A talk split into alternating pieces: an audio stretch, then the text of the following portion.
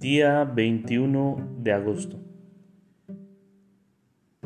Sábado de la semana 20 del tiempo ordinario.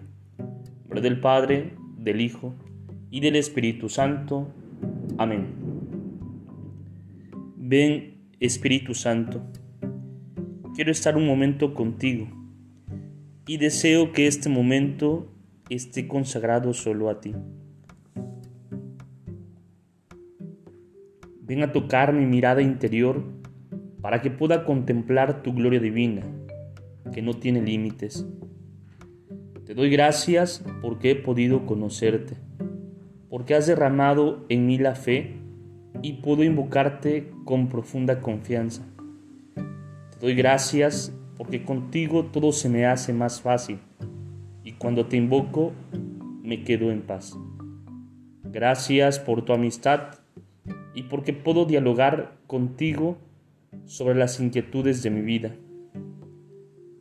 Te adoro en esta cercanía porque nunca estás lejos. Siempre estás iluminando los más íntimo de mi ser. Gracias Espíritu Santo, porque cuando camino estás conmigo, cuando trabajo estás conmigo, cuando sueño estás conmigo cuando sufro, estás conmigo. Cuando me alegro, estás allí conmigo. Y cuando no puedo más, también estás conmigo. Gloria al Padre, gloria al Hijo y gloria al Espíritu Santo, como era en el principio, ahora y siempre, por los siglos de los siglos. Amén. Espíritu Santo, fuente de luz, ilumínanos.